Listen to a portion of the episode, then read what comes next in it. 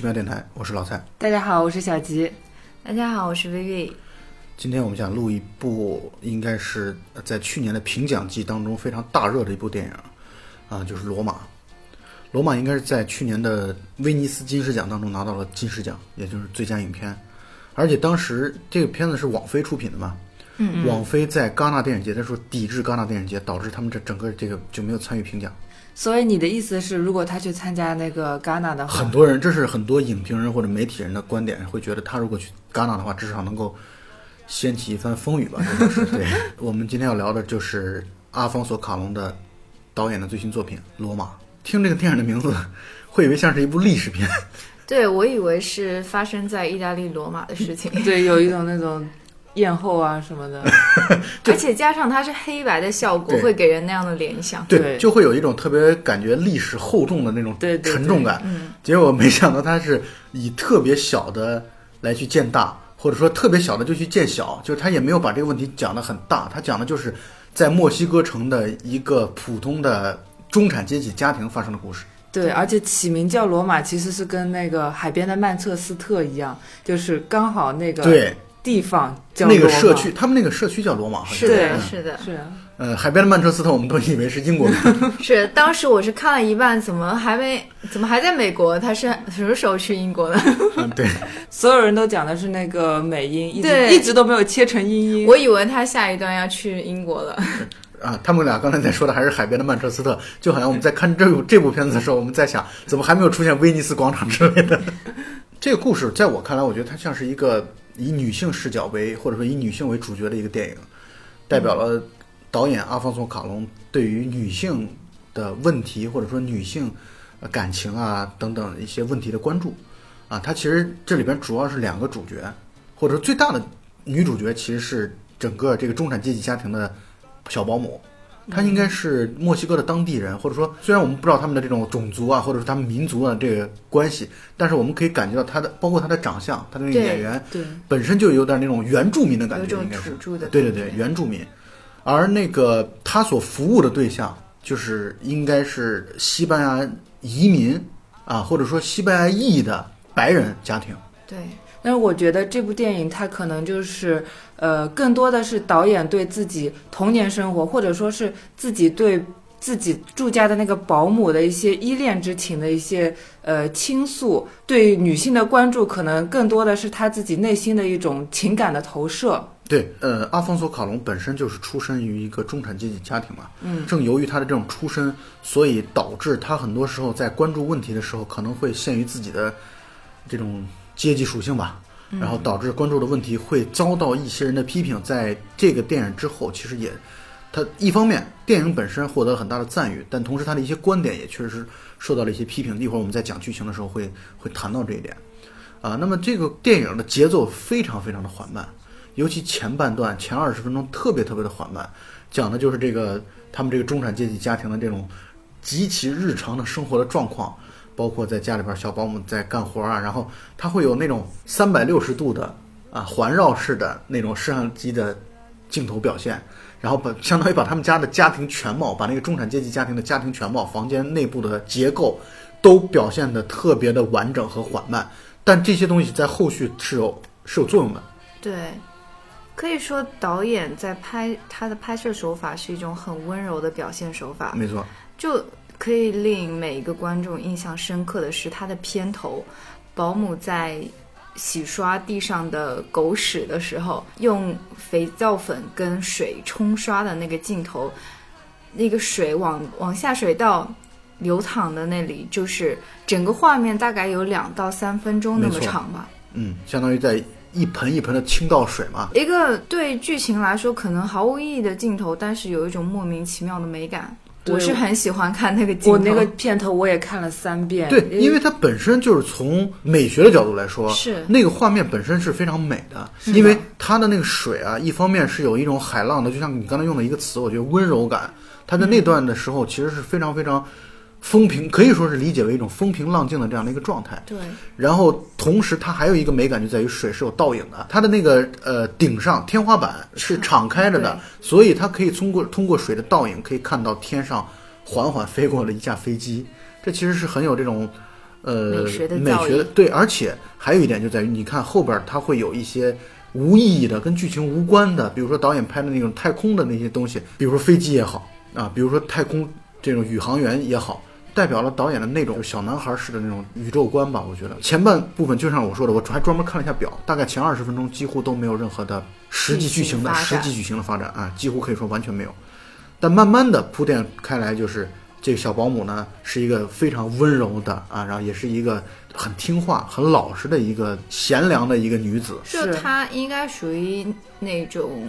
付出型人格，对，自己根本没有什么欲求，没错别人说什么有求必应的那种人格。我觉得前面就是给他们就是这段铺垫，就可以说是你觉得没有剧情，但是嗯我觉得就是他们日常生活算是后面剧情的一种铺垫吧。就是我看到那个小保姆，比如说呃，她抱着那个小孩儿小姑娘的时候，说我的小公主的时候，我就觉得她特别特别的温柔。啊，而且她还是真真正正的特别爱她所抚养的这些，或者说带着这些孩子，是他是真的很爱他们。是的，啊。然后那些孩子本身也还是挺可爱的，虽然嗯。孩子多了肯定会有很多打架呀、什么这些这些情嗯况，但就是他给你展现的就是生活本来的样子，展现的就是这样的一个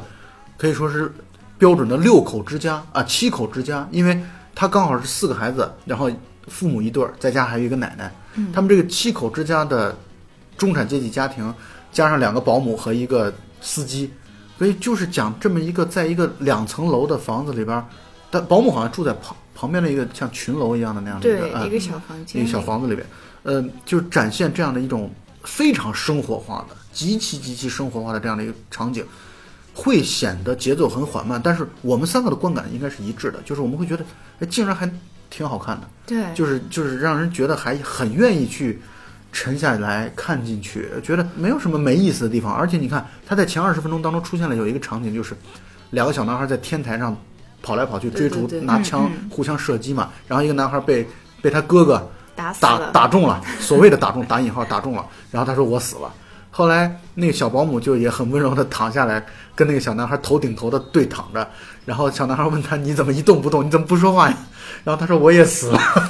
他说死的感觉还挺好。是嗯。那段就是给人的感觉就是他们就是在一起就是做游戏的那种感觉，以及小保姆，我当时就感觉那个保姆她特别想要就是和那个孩子就是互动起来，对，嗯，而且就他跟这个孩子可以说是中间没有隔阂的，对是。而且你可以感觉到这个，呃，小保姆和这个家庭应该在一起生活了，应该有好些年了，就是他不是刚开始的，对，还有，所以他对着有的孩子，我觉得啊，他至少最小的孩子，他可能从他刚出生就一直带着，最起码是这样的一个长度。所以呢，他跟他的家庭，我感觉啊，至少跟孩子辈儿的那些感情啊，是感觉很很亲密的，是的，感情是很深的。呃，你能感觉到一点，就是主人和主仆之间的关系，其实还是很很有主仆之间的那种对立感的，或者说不能叫对立，就是说有中间有隔，对，就明显能感觉到主人是主人，仆人是仆人。对。虽然对小孩来说也还是主人是主人，仆人是仆人，但是小孩没有那种主人的意识。是。小孩会觉得他是我的小家对人小保姆就是我的家人，他就像我的奶妈一样，或者阿姨一样，或者嗯说干妈、后妈，或者总之这种带有亲人属性的一个存在。对，啊，随着剧情的慢慢开展，小保姆也有自己除了服侍他的主人之外的他自己的生活。他有一个男孩儿或者有一个男人，等于刚开始处朋友之前的这样的一个关系，慢慢的相恋了吧。但是这种相恋，在我看来，他其实好像至少全片当中没有看出来有什么太过多的的对，对甜蜜什么的，好像都没有。就是那个男孩儿更多的是人类求偶的感觉，对，就是那个男的感觉就是一种，嗯，反正谁都行，是个女的可以，反正我得有，我总得有个女朋友吧，啊，就这样的一个感觉。嗯然后我还发现一个细节，就是当他们就是呃出去吃早饭的时候，然后不是那两个男的过来找那一对小姑娘吗？对，就他们相当于是可以说全片当中他们俩的应该是展现的有约会啊，应该是比如说每周会有一天或者半天的休息日，对。然后当那个两个男孩子过来找他们的时候，说要走了，但其实那个时候小可就是那个小保姆，嗯，对，那个汉堡就只吃了一口。没错没错，是这样。是，其实可以看得出来，这个小保姆基本上就是别人说什么他都说好的那种人，就是比较温顺的那种。是然后包括后面后面那个呃，她的那个男朋友叫费尔明是吧？对费尔明，费尔明跟他说：“我我们出去走走吧。”他也说好。是因为他们本来的计划是要去看电影的，是的，然后那个男的就套路他嘛，男的说：“哎，今天天气这么好，我们去逛公园吧，对，我们去逛个室内公园。二十平米见方的室内公园。”然后下一段戏就是两个人去开房了嘛。是的，啊，这开房那段表现了小保姆就是小可的男朋友的那种特别二逼的那种那种劲儿，对对对，就是那段让我看的就感觉难以描述很。尴尬是吗？我觉得比较尴尬，就是让人感觉就是一个人在尽情的展现自己的粗糙程度。嗯，对，就是我觉得还好啊那一段，因为我觉得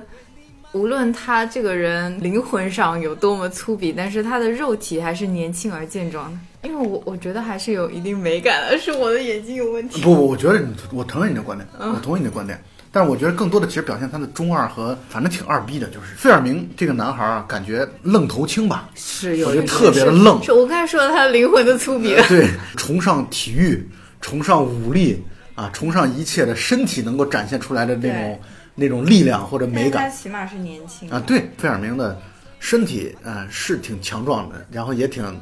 也挺健美的，但是那段戏挺傻逼的，我觉得。是是是是，包括我觉得女主角也有点尴尬，她看着说你怎么就二球的从浴室把那个浴室杆卸了下来之后就开始耍棍，但我觉得可怕他 耍棍的时候打到边上的家具，然后他们要赔钱啊。导演在这个电影当中，感觉对于男性角色啊塑造的都很不友好。我是说是，他对于男性角色的观点感觉很不友好。你比如说费尔明女主角的男朋友出现的那一刻，就让人别人觉得操，这小孩弱智啊这种感觉。另外一个男性角色就是那个七口之家的男主人的出场也很二，但是他的那个镜头组合做的很棒。包括你看音乐，他们家的那个院子啊，进门的那个部分，那个通道特别特别的狭窄。他们家应该是他们车太大了，车也大，嗯那个路也也很窄，嗯，那个要想进来，真的是要两边都要将将贴住那个边儿，然后进来，就不停的倒车，然后是不停的调整那个左右的方向，然后才能开得进来，而包括那个后视镜也会被墙的墙角给卡住啊，对等等。男主人开进来那个场景，足足拍了大概有两三分钟，对，导演伴随给了着特别多的镜头，伴随着地上的那种狗屎的碾压等等。而且音效收的特别好，你就可以清晰的听到狗屎被碾过的那个声音。对，这可能是有后期的音效师在做吧。那不废话吗？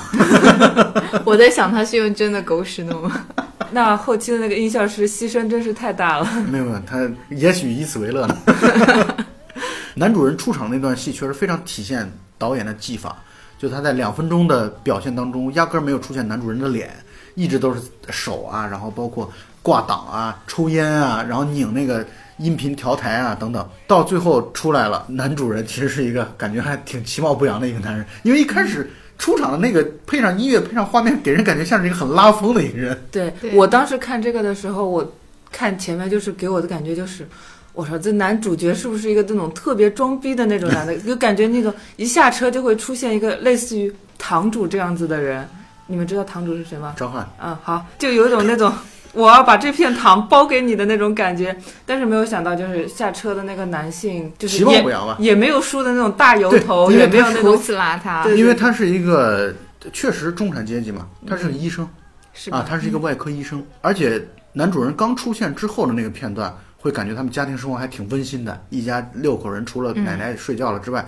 其他六口人都在一起看电视，而且看电视的时候，呃，小保姆也一直不停的递着水果，而且小保姆也跟着他们一起看电视，就感觉他们是一个大的家庭。是的，那段戏的到那个一刻，都感觉这个生活好平淡呀，就是，但是这就是生活本来的样子，没有任何的波澜。在那段戏的时候，其实都还是这样的感觉，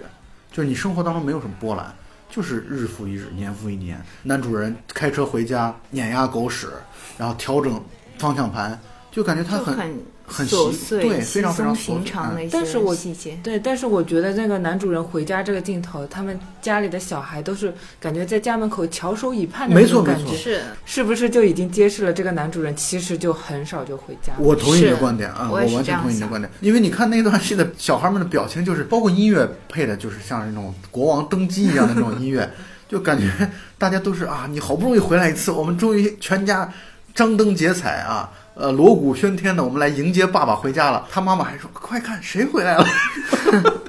然后，然后小孩们说：“爸爸回来了。”就是那种感觉。嗯，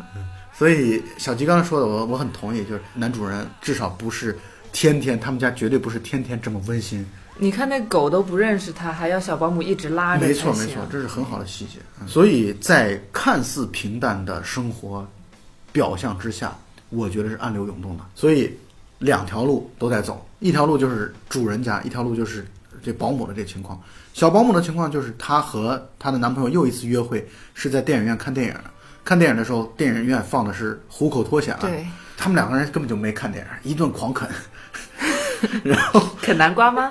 然后啃完了之后，小保姆跟男朋友那个时候，她觉得哎，正在两人感情的特别热烈的炽热的这个状态，觉得时机到了，可以说了。她跟男朋友说：“说我怀孕了啊，例假没来。然后上一次例假什么时候也不知道，记不清了。”男朋友没过多久说：“啊，我去上个厕所。就跑了 ”。然后就跑了。对，这里有个细节就是。男朋友说我要去上厕所的时候，还把故意把外套留在座位上，对，让单纯的小保姆就以为对没有任何怀疑。是，其实说白了，咱们在看的时候，我想你们肯定也是一样的这种想法，就是看到这个她，因为刚说完怀孕，嗯，她就要去厕所，这基本上可以肯定确定，这男朋友男孩肯定是跑了。对，果然不出所料，嗯 接下来的剧情就是男朋友跑了，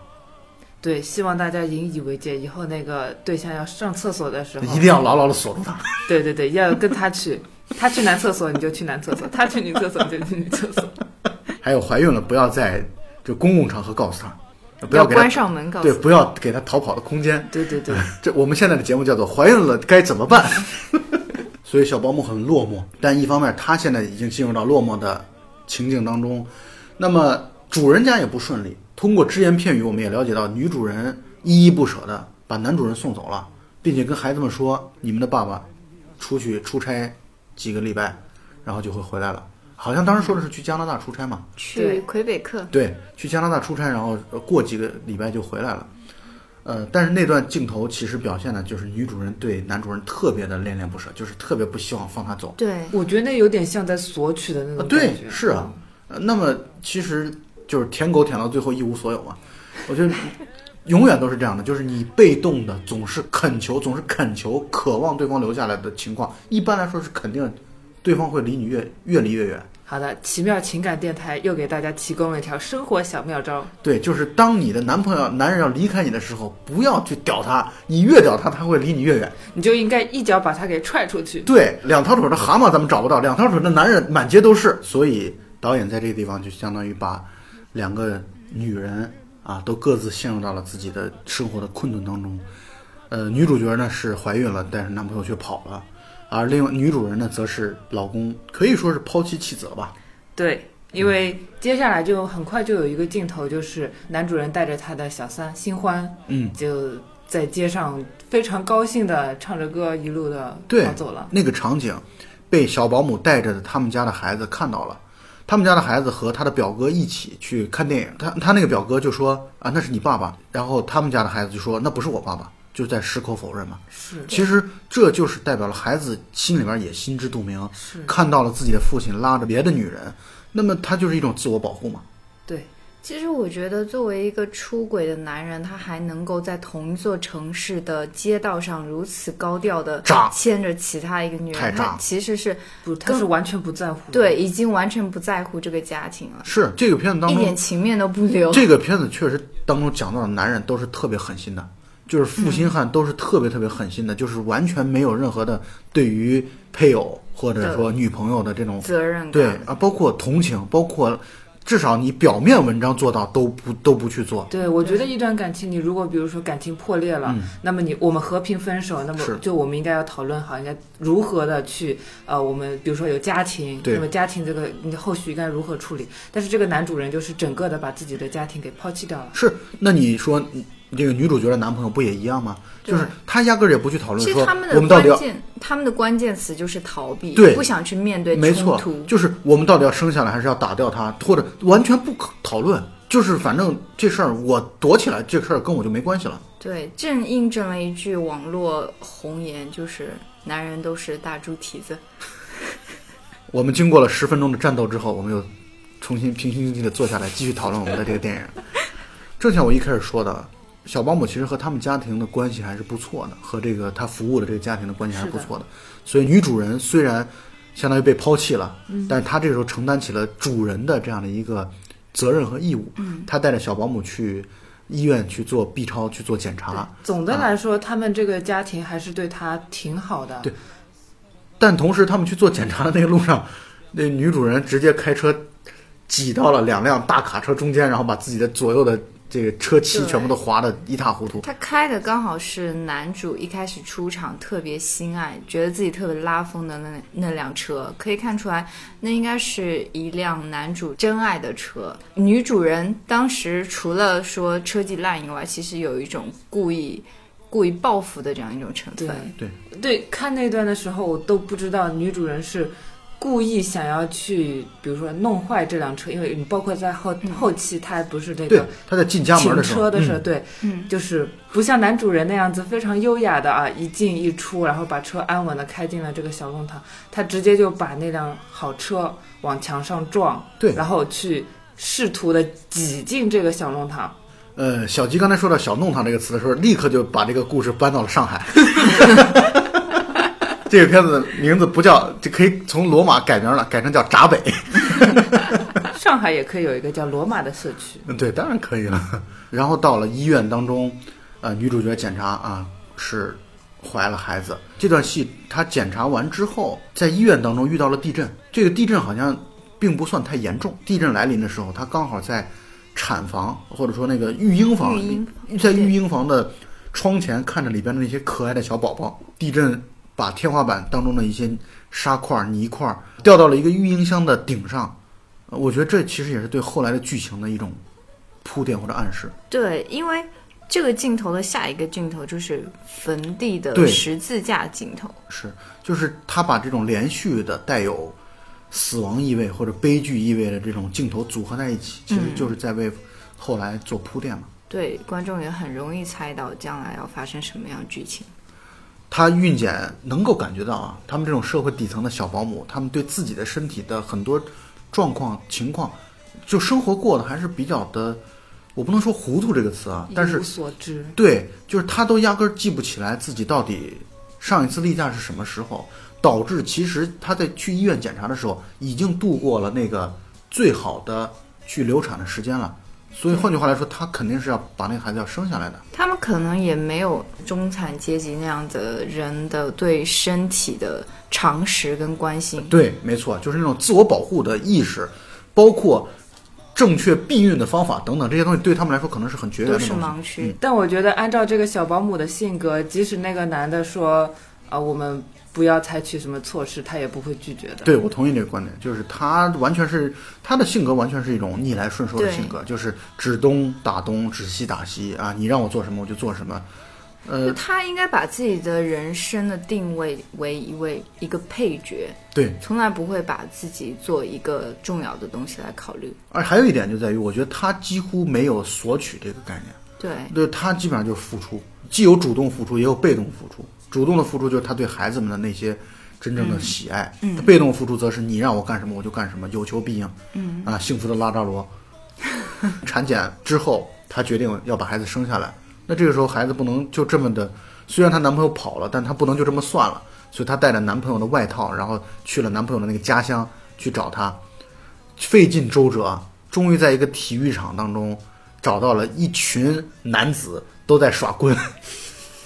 就把前面那个场景，其实相当于在一个集体的场合当中又又再次展现了一遍。而且这段还有一个那个什么那种玄学大师在教大家，神棍，对，那个神棍在教大家用，就是就是其实就是那种闭上眼做经济独立。所有的成功学的气功大师相关的那种桥段，大家都可以想象得到，就是一个很魔幻现实的这种一个信场景。则灵，不信则对不灵。但她和自己的男朋友终于见了面，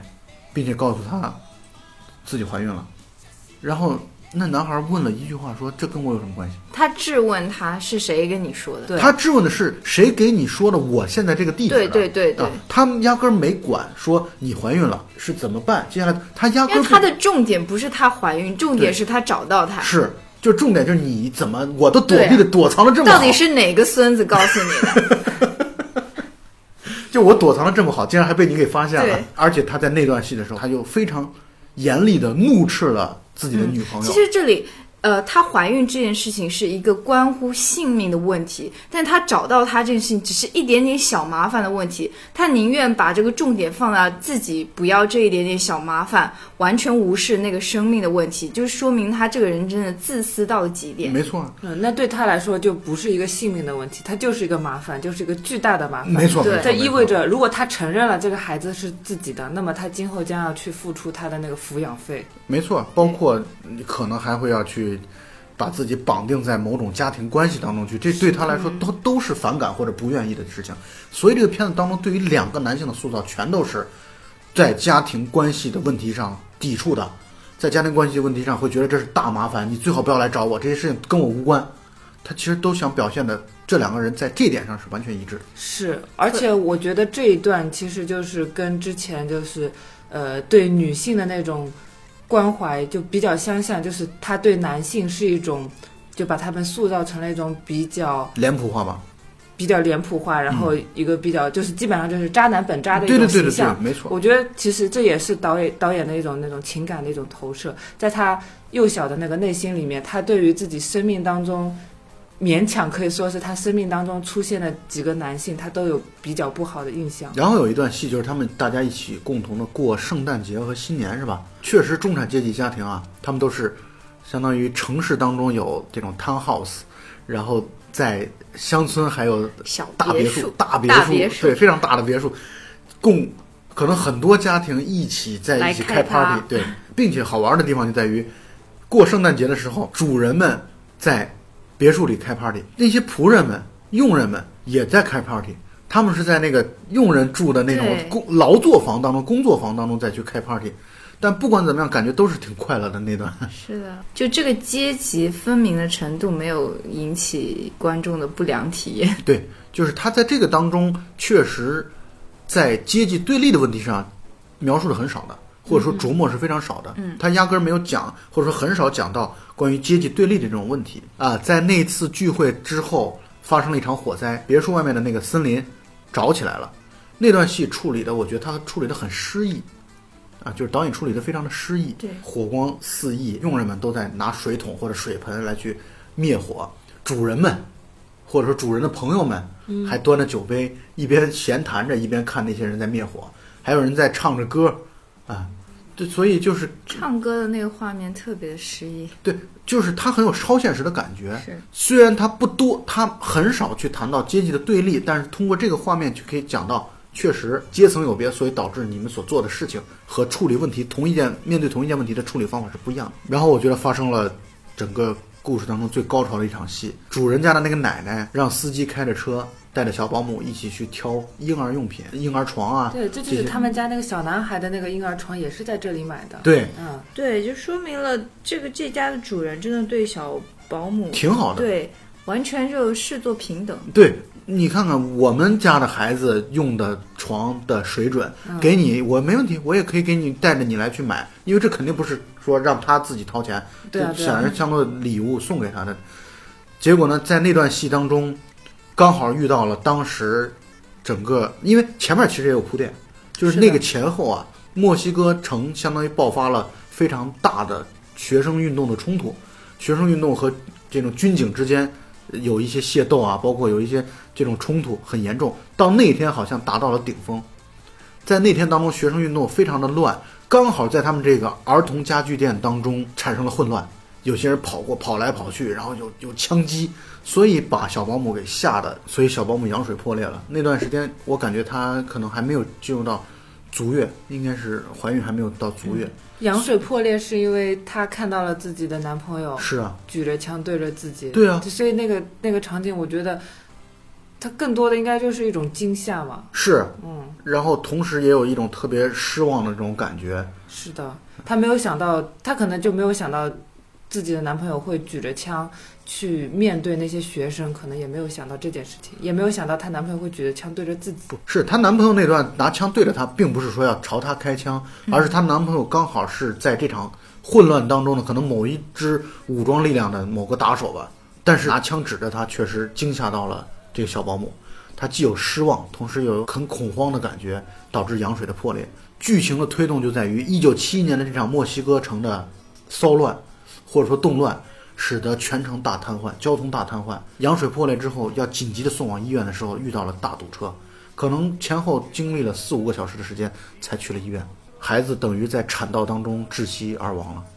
而且他们去医院的时候的那个戏，就是在产房的那个戏啊，表现的特别的震撼。我觉得是的，这个小孩是真的吗？假的，因为他后来把那个小孩儿等于放在那个小孩儿的那个床上的时候，他往下摁压的时候，那个皮肤是不弹起来的。不过他处理的好真啊，对他处理。非常的真，所以我在那段戏的时候，我就意识到了前边花了大量的时间在铺垫非常写实的场景，到现在这个场景的时候，就会让你产生震撼感。对，因为前面的剧情就好像你平常的生活一样，是啊，没有任何的戏剧性，对，突如其来的悲剧就会更加的震撼。有力量。所以我在那段戏的时候，我似乎明白了导演前面为什么节奏那么慢，要去讲出他们家的家庭生活那么事无巨细的换床单、什么端茶、送水果等等这些场景都表现出来，是为什么呢？就是因为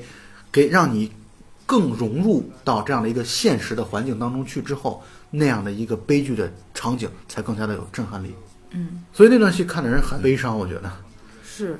而且就是因为这一段戏，所以也有人去批评导演嘛，说他对政治不敏感，然后只着眼于自己呃自己家的保姆，比如对说失去了孩子这种事情。对。但我觉得，我作为一个导演，我想去拍一部电影，去纪念自己的童年生活，或者说是表达我当时生活的这个时代、这个环境，或者哪怕说我去嗯纪念我自己家的保姆对一个人人生当中可以造成的那些影响，凸凸显一些人文方面的关怀，我觉得这完全都没有问题。不一定每部电影都一定要有政治方面的一个高度才行。对，只不过这件事情刚好发生在了那个大背景之下。没错，我觉得呃，本身导演是有自由的，这是第一点啊。第二点就是，我觉得以小见大本身没什么问题，嗯，因为我们作为离墨西哥那么远的中国人，我们看这个片片子的时候都感到悲伤或者悲痛，这才是情感所共通的东西，这才是跨越政治、跨越国境、跨越种族，我觉得跨越很多这样的一些因素之后，过滤完之后，我们依然能够感觉感同身受的东西。我觉得这导演本身就应该做这件事情啊。我觉得这样的评价本身就蛮可笑的，就好像有一个既定的思维，你一定你非要怎，么样。嗯，你必须得怎么样？你这艺，术表达本身就是自由的，但是我依然觉得导演必须要有一定的社会责任感。可能是因为人家也是比较牛逼的大导演了吧，所以人们可能会对他寄予更多的希望。只不过我所说的社会责任感，未必是要以政治来去做诉求和表达。一个导演的这种社会责任感啊，你表现一个社会底层人的，你看在大的背景之下，他的命运颠沛流离，包括他被人抛弃。啊，他独自面对他的这种勇气，他的勇敢，包括他最后的善良，他的正义，这些东西，那这就是打动人的东西。这些情感就是超越语言、超越不同的文化背景的人类的共情的部分。对，是，嗯，所以孩子没保住啊，这个小保姆非常非常的伤心啊，我们也随着他，因为这演员我就选的很好，嗯，这演员很少有话，就是他说话说的很少，他的对白也不多，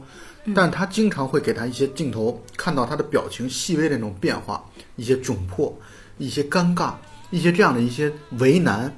呃，包括他在面对一些呃快乐的时候，他又那种放松的这样的一个状态，就会觉得这个女孩虽然是一个很普通的小保姆，但是内心还是很很很丰富的，因为这个小保姆本身的演员也不是传统意义上的美女，对应该也不算是美女，对，选角非常好，就嗯表现出一种普通人家的女孩子的感觉，嗯，没错，非常的真实。对，特别的良家妇女，然后而且她的长相就真的很符合她的性格，是非常非常很温婉啊，很柔和的一个人。很没什么主意的人。对对对，她的孩子丧失了，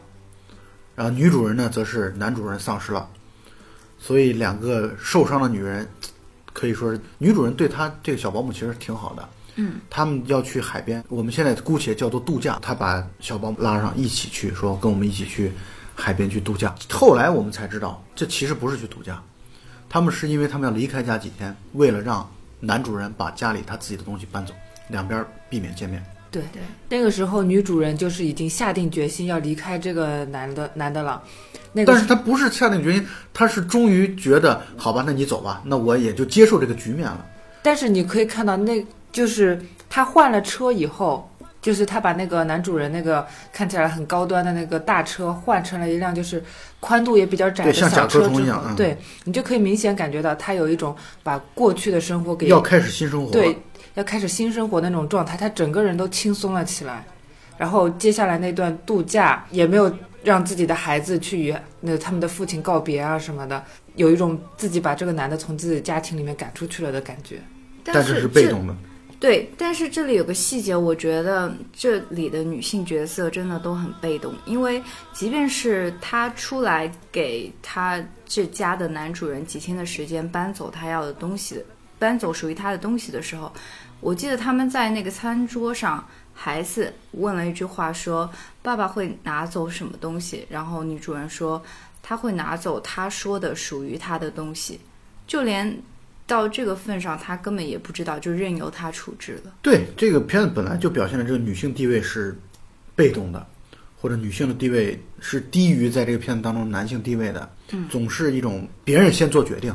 然后我在被动的接受，或者我在被动去选择，在被动的回应，啊、就一直表现这样的一个状况。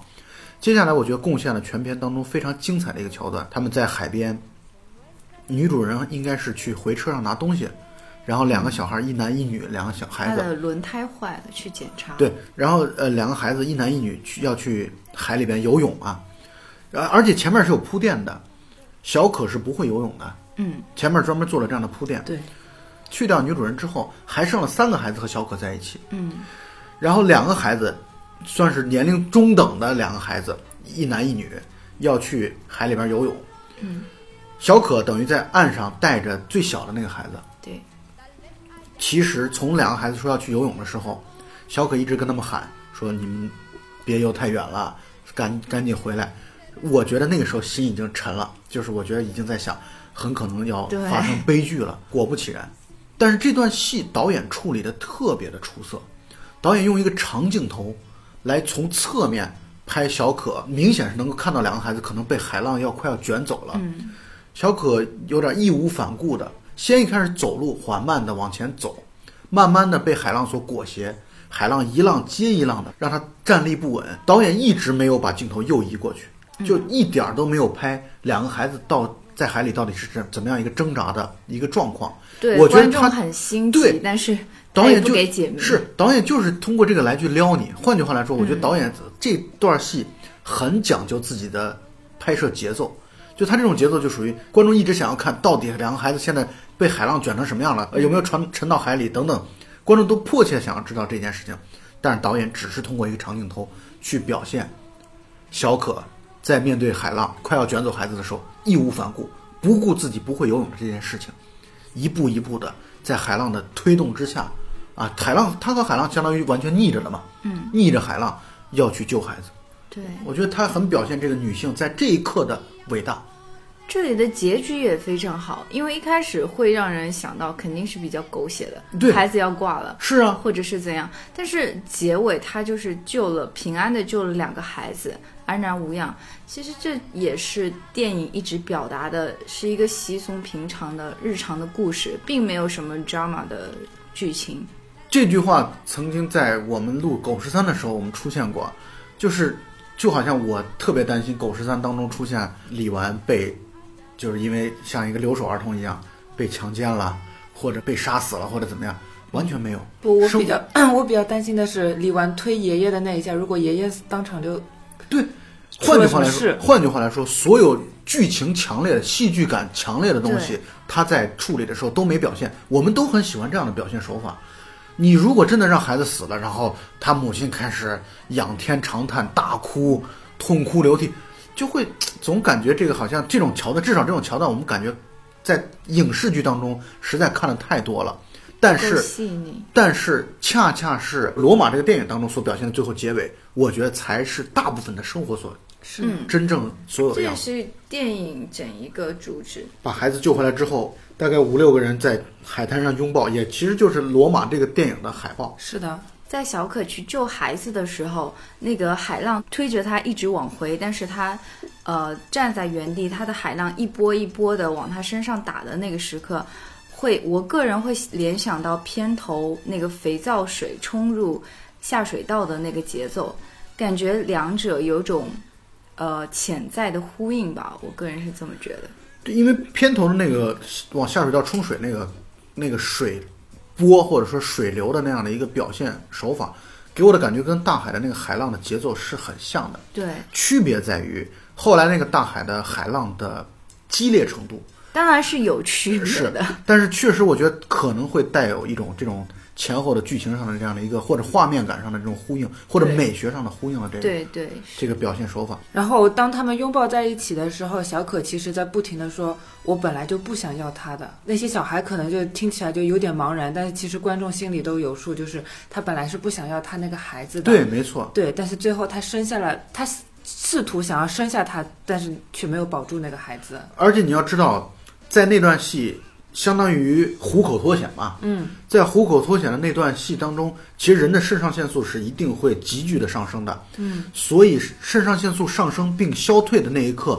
相当于小可把自己内心其实他也压他压抑的他情感，他不知道跟他也没有处无处跟人去诉说，他在这段戏由于自己的那种那种激素水平的那种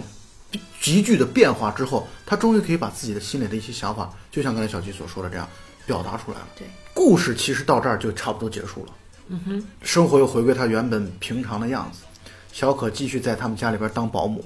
然后女主人呢也他后来在男主人离开之后，女主人跟孩子们说，她现在要开始工作赚钱，养活一家人。对，所以他们回归到了自己现在新的一个新生活的一个序列当中去了，这个故事就结束了。那最后结尾的时候，再一次拍到了天台上，或者说那个通道当中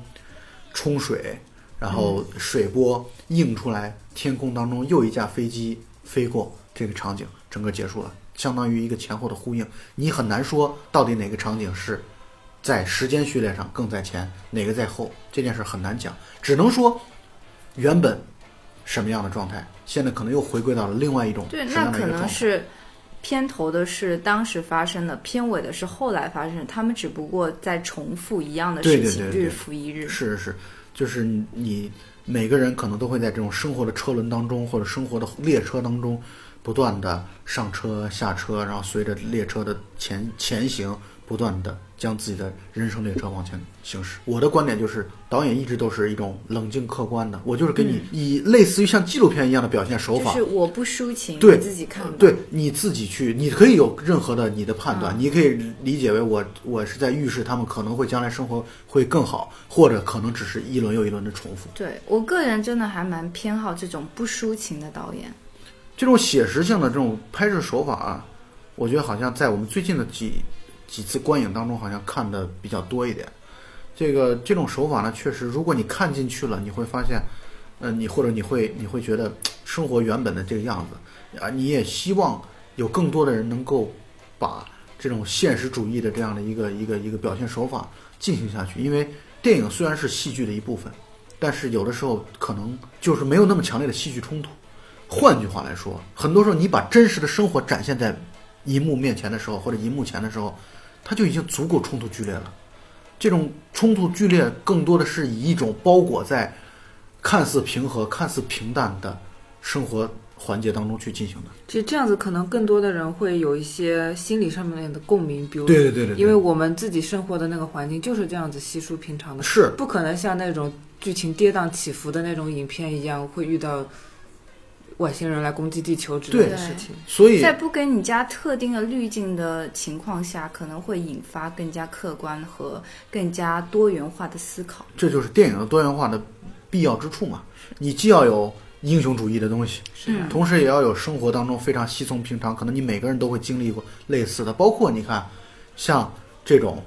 怀孕了。被男男孩儿或者男朋友抛弃这种案例，在我们所看到的这些这些场景当中，或者说影视剧或者我们生活的片段当中，我们所听到的故事当中，这比比皆是，啊，那么这个这种事情可能天天都在发生，每一天都在发生，那么它就是这个样子，只不过导演用一种非常带有很吸引人的镜头或者说场景的呈现，让你能够有共鸣，有感同身受。这个电影不光是讲一个，不光是故事的可读性，它的镜头是非常的美的，没错，非常具有欣赏价值。嗯就像我一开始说的，他为什么前二十分钟花了很多的时间，包括三百六十度的把全家都拍一遍，是因为他后来对应了男主人在搬家离开之后，他们家那个柜子什么都没了，把那些书只能落在地上，等于又再一次三百六十度拍了一遍之后，你会知道哦，前面的对比，前面和后边的这个对比其实是很明显的。片子当中有一个莫名其妙的跟剧情没关系的一个场景，就是，呃，导演拍了一段向他的，我觉得向他的自己拍的《地心引力》致敬的一段，就是两个失去重力的。呃，宇航员在太空当中交接，并且还给了面部的表情。我想问一下，你们觉得这个这个戏他是想表现什么？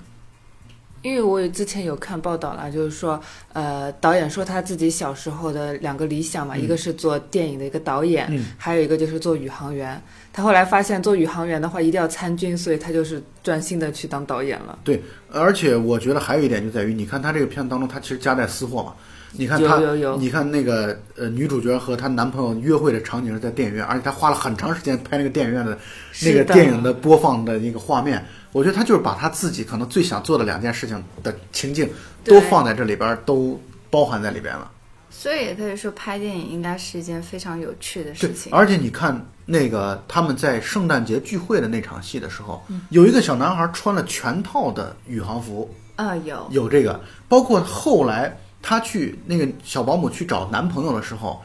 到了满路泥泞的那个乡村的时候，有个男孩头上罩了一个类似于像锅一样的，也是打扮成宇航员的这种对这种服还有。小男孩，他的房间的海报会贴了很多那个宇航太空的照片。所以这就是导演夹带私货的，他自己很爽，自己觉得可能从另外一个角度来讲来讲的话，这就像我们已经录了的一期节目，就是讲《大佛普拉斯》当中的一句台词，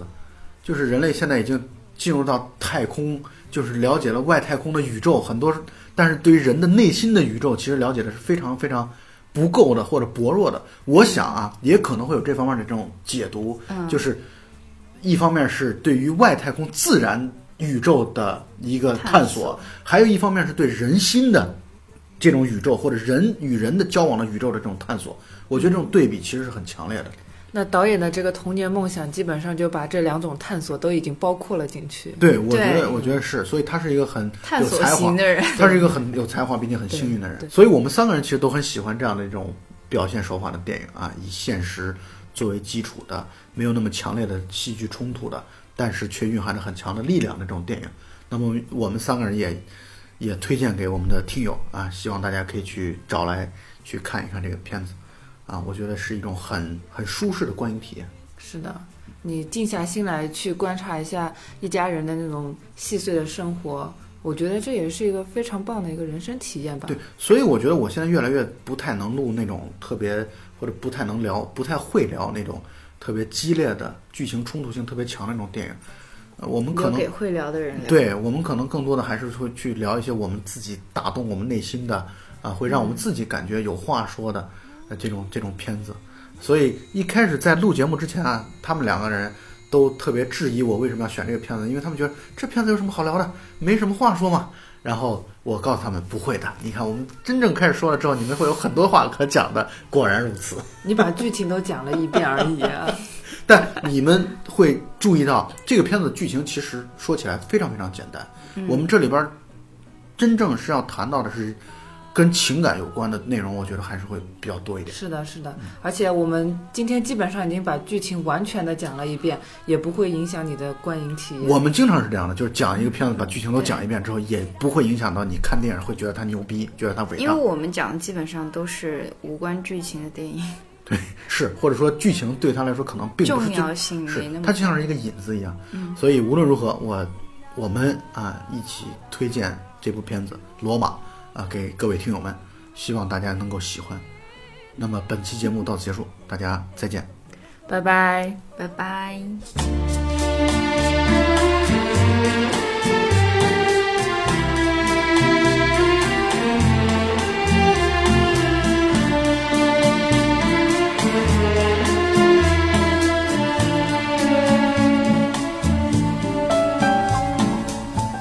Fly me to the moon and let me play among the stars. Let me see what spring is like on Jupiter and Mars. In other words, hold my hand. In other words, darling, kiss me. Fill my heart with song and let me sing forevermore. You are all I long for, all I worship and adore.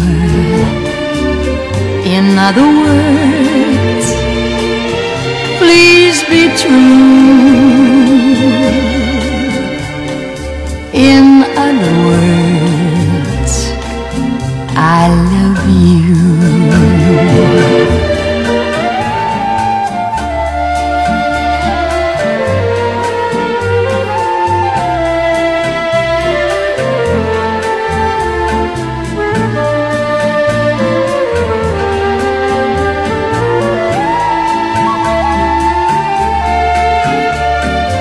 In other